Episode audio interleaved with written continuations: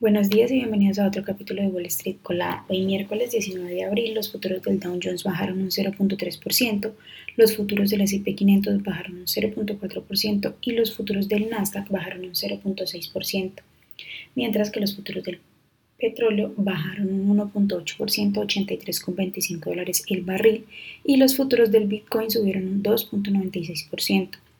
En las noticias de hoy, Netflix que reportó sus resultados ayer y que cotiza con el ticker NFLX. Bueno, la administración de la compañía dijo que vio afectado su crecimiento de abandonos en los mercados de países en los que ya ha puesto en marcha el pago por contraseñas compartidas. La compañía reportó un EPS de 2.88 sobre ingresos de 8.16 millones versus los 8.18 mil esperados por los analistas. Por otra parte, Morgan Stanley, que cotiza con el ticker MS, superó las estimaciones de los analistas con sus resultados del primer trimestre.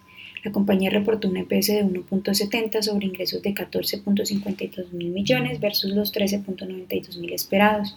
La compañía dijo que los resultados estuvieron impulsados por un aumento en los ingresos por intereses netos en medio de tasas más altas y el crecimiento de los préstamos, lo que compensó menores ingresos por gestión de activos, aunque las acciones bajaron un 3.2% en el pre-market.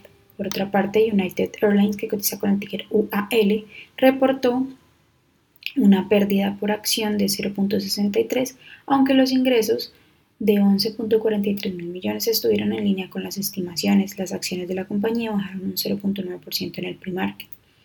Aldi Financial, que cotiza con el ticker ALLY, bajó un 1.3% en el pre-market tras alcanzar las estimaciones. La compañía reportó un EPS de 0.82 sobre ingresos de 2.05 mil millones versus los 2.07 esperados.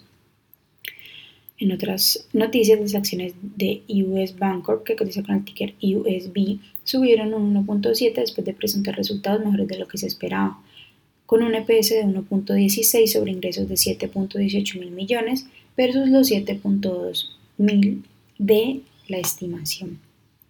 Las acciones de Tesla que cotizan con el ticker TSLA bajaron un 3% en el pre-market tras recibir varias rebajas en la calificación por parte de algunos analistas después de que la compañía anunciara que rebajó de nuevo los precios de algunos de sus vehículos.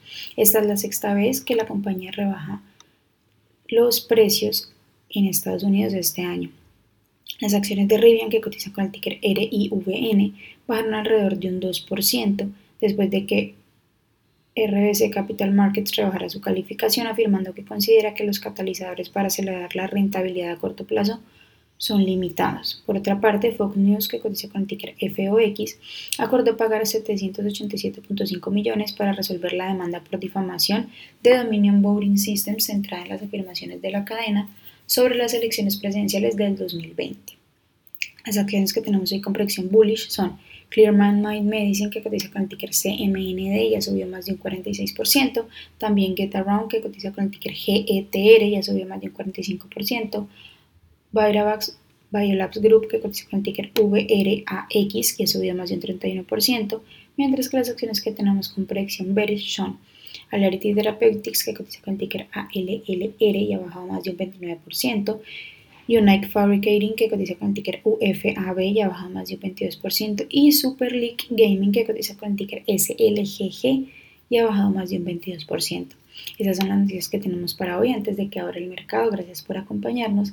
Les recuerdo que pueden encontrarnos en todas nuestras redes sociales como arroba Spanglish Trades y también visitar nuestra página web www.spanglishtrades.com.